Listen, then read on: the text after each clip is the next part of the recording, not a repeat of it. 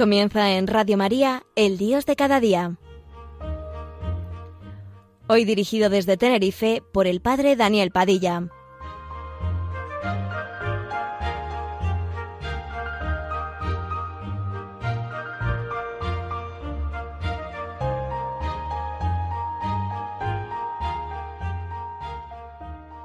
Buenos días amigos, con ustedes el Dios de cada día, un programa para la mañana de los sábados en la radio de la Virgen.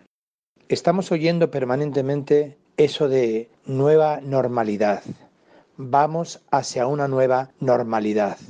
Pero a mí que me parece que es preferible ser hombres nuevos para un tiempo nuevo, que eso es mucho más que una nueva normalidad.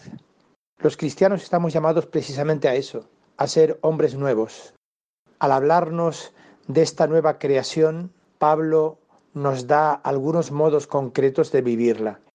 Esa creación nueva que se inició para nosotros en el bautismo se va dando día a día hasta la consumación definitiva.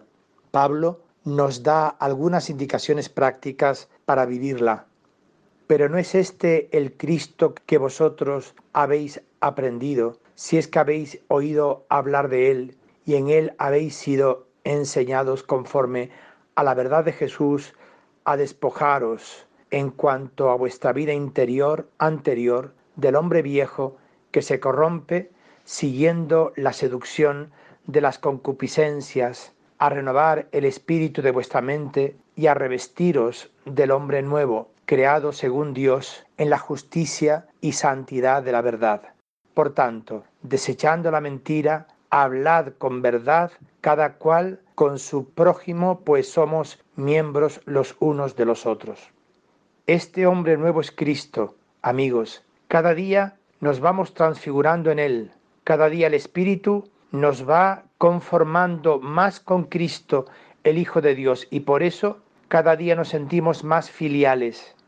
El Espíritu nos va conformando con Cristo el Dios hombre que ha venido para salvar a los hombres y nos va configurando cada vez más con la solidaridad de Cristo por los que sufren y con su donación por los hombres.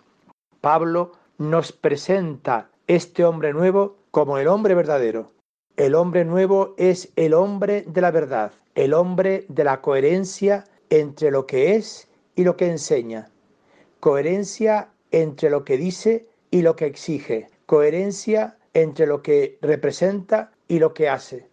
A veces nuestra vida es una mentira y por eso no somos creíbles. Pablo nos exhorta a que nuestra vida sea en la verdad, sea verdadera. Más adelante dice también, no salga de vuestra boca palabra engañosa, sino la que sea conveniente para edificar según la necesidad y hacer el bien a los que os escuchen. No entristezcáis al Espíritu Santo de Dios, con el que fuisteis sellados para el día de la redención. Siempre me impresionó mucho el texto de Jesús cuando dice, no temáis a los que matan el cuerpo, sino a los que matan el alma. ¿Cuántas veces podemos matar el alma de nuestro hermano con una palabra dañosa, engañosa, superficial, con una palabra de escándalo o de calumnia? Si en nuestro interior habita la palabra, que es Cristo, siempre diremos una palabra para edificar según la necesidad y hacer el bien a los que nos escuchan, pues hemos sido sellados por el Espíritu en el bautismo para la redención final. También en la carta a los colosenses San Pablo nos habla de este hombre nuevo. No os mintáis unos a otros, despojaos del hombre viejo con sus obras y revestidos del hombre nuevo, que se va renovando hasta alcanzar un conocimiento perfecto según la imagen de su Creador, donde no hay griegos y judíos, circuncisión o incircuncisión, bárbaro, escita, esclavo, libre, sino que Cristo es todo en todos. Revestidos pues como elegidos de Dios, santos llamados, de entrañas de misericordia, de bondad, humildad, mansedumbre, paciencia, soportándoos unos a otros y perdonándoos mutuamente si alguno tiene queja contra otro. como el Señor os perdonó, perdonaos también vosotros. Y por encima de todo esto, revestíos del amor, que es el vínculo de la perfección, y que la paz de Cristo presida vuestros corazones, pues a ella habéis sido llamados formando un solo cuerpo. Y sed agradecidos. La palabra de Cristo habita en vosotros con toda su riqueza. Instruíos y amonestaos con toda sabiduría Cantad agradecidos a Dios con vuestros corazones, con salmos, himnos y cánticos inspirados. Y todo cuanto hagáis de palabra y de obra, hacedlo todo en nombre del Señor Jesús, dando gracias por su medio a Dios Padre. En síntesis, ¿quién es este hombre nuevo que va creciendo cotidianamente en nosotros conforme al hombre nuevo que es Cristo? En primer lugar, es el hombre veraz, el hombre de la verdad. Cristo es la verdad. Cristo refleja al hombre y nosotros reflejamos a Cristo. Verdad en nuestra vida, en nuestra palabra y en nuestros gestos, verdad de nuestra pobreza, de nuestra castidad, de nuestra obediencia, verdad de nuestros sufrimientos vividos con serenidad y alegría, ser verdaderos. El hombre nuevo es el hombre de la verdad allí donde hay mentira, allí donde se dice mentira, no se está en el hombre nuevo, en el hombre verdadero.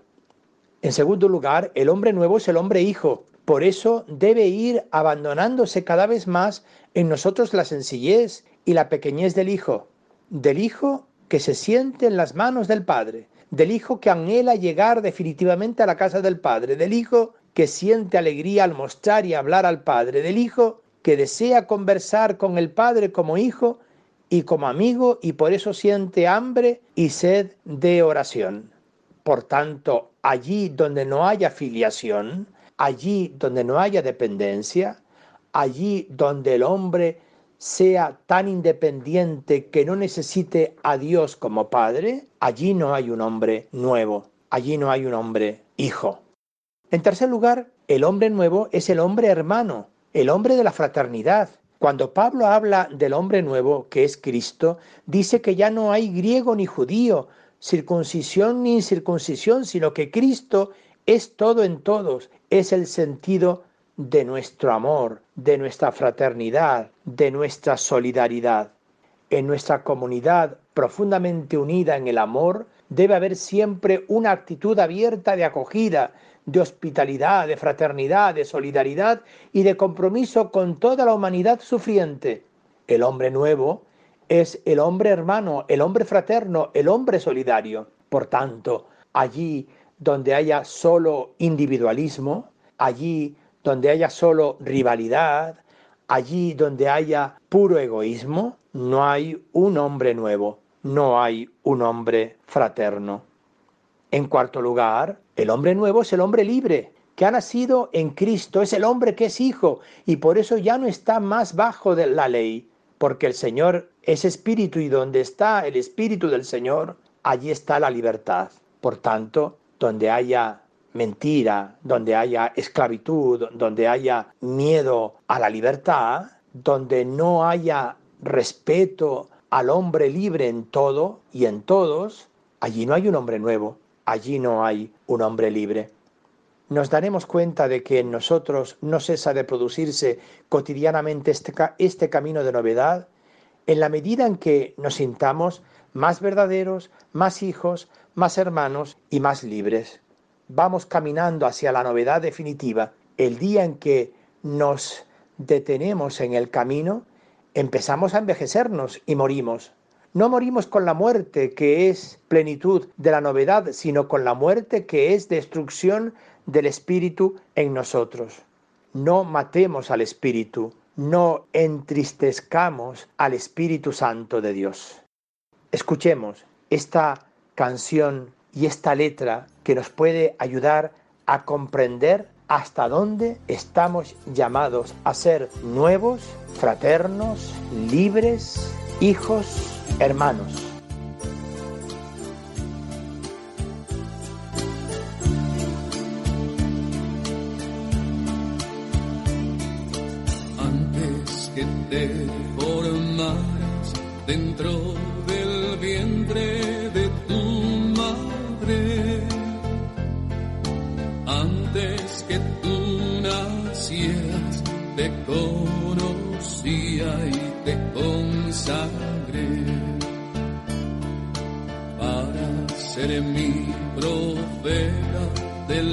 Las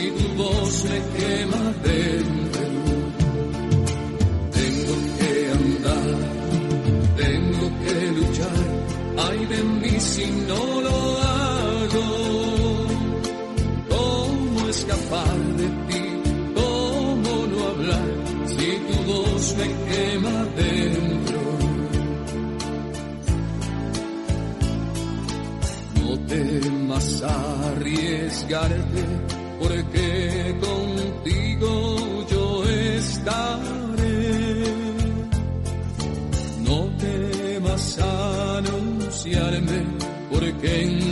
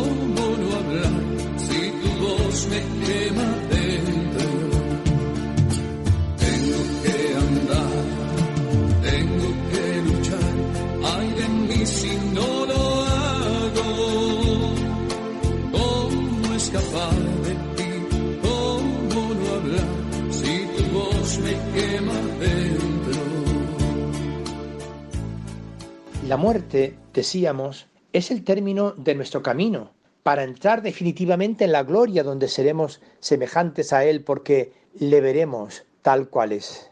Esta sí que es una verdadera normalidad, porque la normalidad de los hijos de Dios está precisamente en vivir en Dios.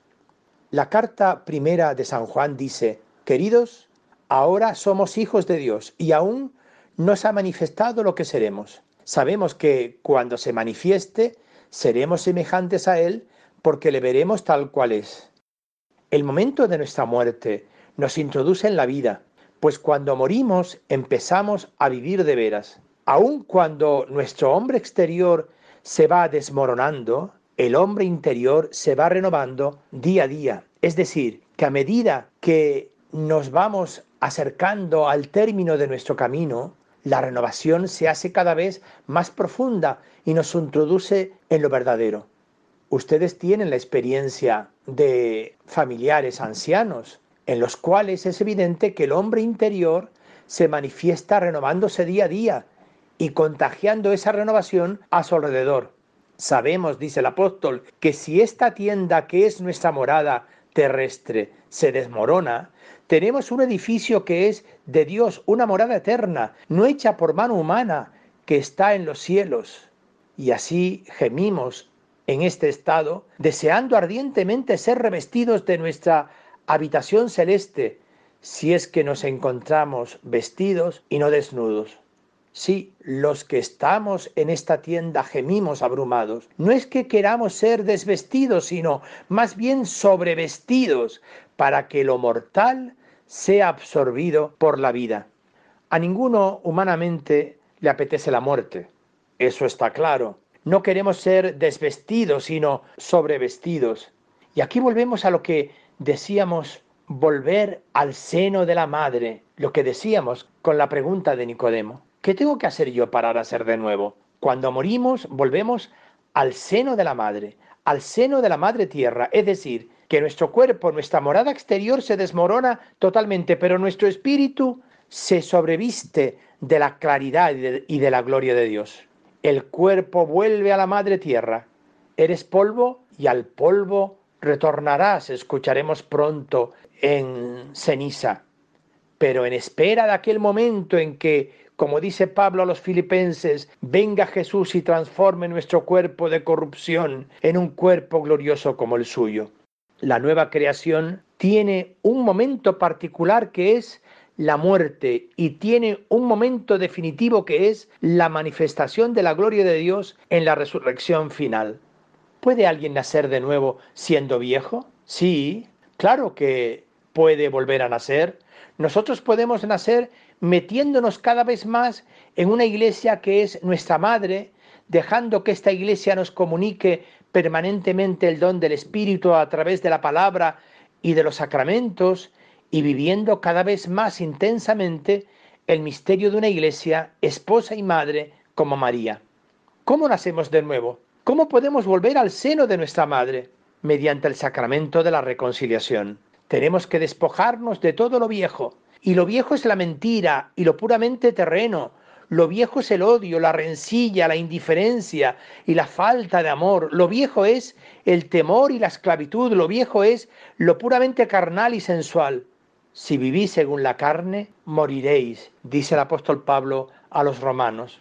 Para renovarnos debemos vivir muy honda y frecuentemente ese sacramento de la reconciliación. La vida nos ha sido dada una vez por el bautismo. La Eucaristía, que es plenitud de vida, nos la aumenta cotidianamente. El sacramento de la reconciliación nos la devuelve. Pablo nos dice, muertos al pecado, vivos para Dios.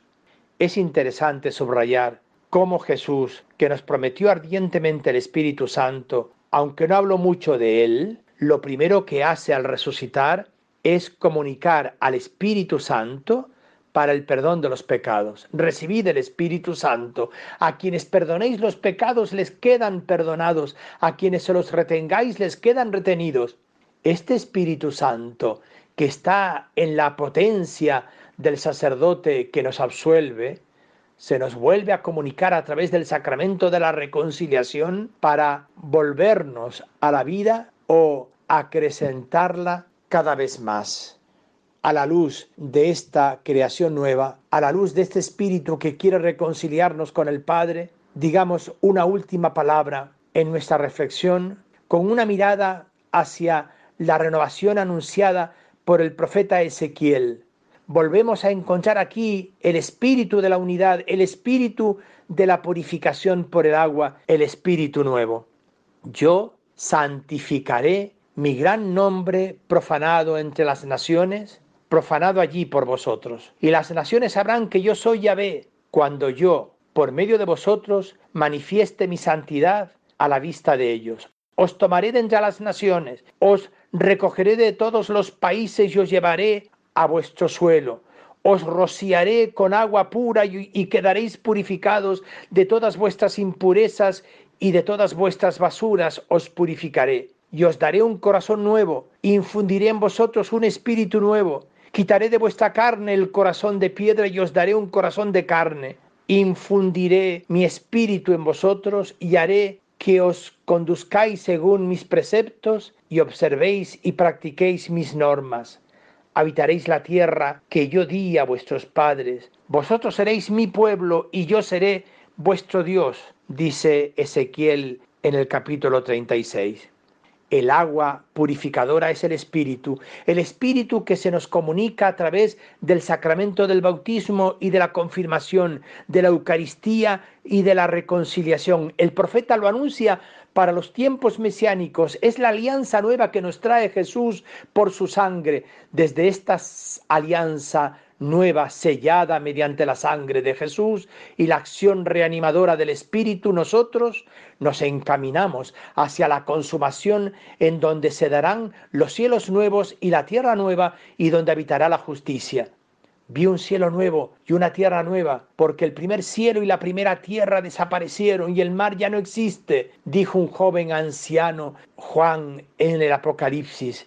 Y sigue, y vi la ciudad santa, la nueva Jerusalén que bajaba del cielo, de junto a Dios engranada como una novia ataviada para su esposo, y oí una fuerte voz que decía desde el trono, esta es la morada de Dios con los hombres, pondrá su morada entre ellos, y ellos serán su pueblo, y él, Dios con ellos, será su Dios, y enjugará todas las lágrimas de sus ojos, y no habrá ya muerte, ni llanto, ni gritos, ni fatigas, porque el mundo viejo ha pasado. Entonces dijo el que está sentado en el trono, mira que hago un mundo nuevo. Apocalipsis 21. Esto es para nosotros la nueva normalidad, un mundo nuevo, basado en un hombre veraz, en un hombre hijo, en un hombre hermano, en un hombre libre, en un hombre marcado por el Espíritu, hombres y mujeres nuevos. Esto es lo que nosotros esperamos, pero para hacer ese mundo nuevo tenemos que pedir al Espíritu de la novedad pascual que nos haga verdaderamente nuevos. Sí, Señor, tú has prometido enviar el Espíritu de la verdad, el Espíritu paráclito a nuestros corazones, a la Iglesia, al mundo. Lo necesitamos ardientemente para ser verdaderos, coherentes, transparentes. Tenemos que ser creíbles. Necesitamos el espíritu de la novedad que nos haga verdaderos hijos, hermanos y libres. Envía, Señor, tu espíritu sobre nosotros. Te lo pedimos a ti, oh Cristo, que nos has dicho, os conviene que yo me vaya, porque si no me voy, no vendrá a vosotros el paráclito, el defensor. Pero si me voy, os lo enviaré.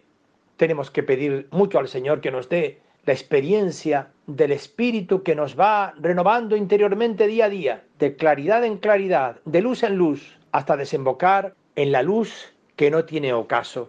Sí, hermanos, más que nueva normalidad, se trata de ser hombres y mujeres nuevos, porque somos veraces, porque somos hijos, porque somos hermanos, porque somos libres. Qué bueno, entonces, que podamos decir y decirnos hombres nuevos, mujeres nuevas, es mucho más que una nueva normalidad. Buenos días amigos.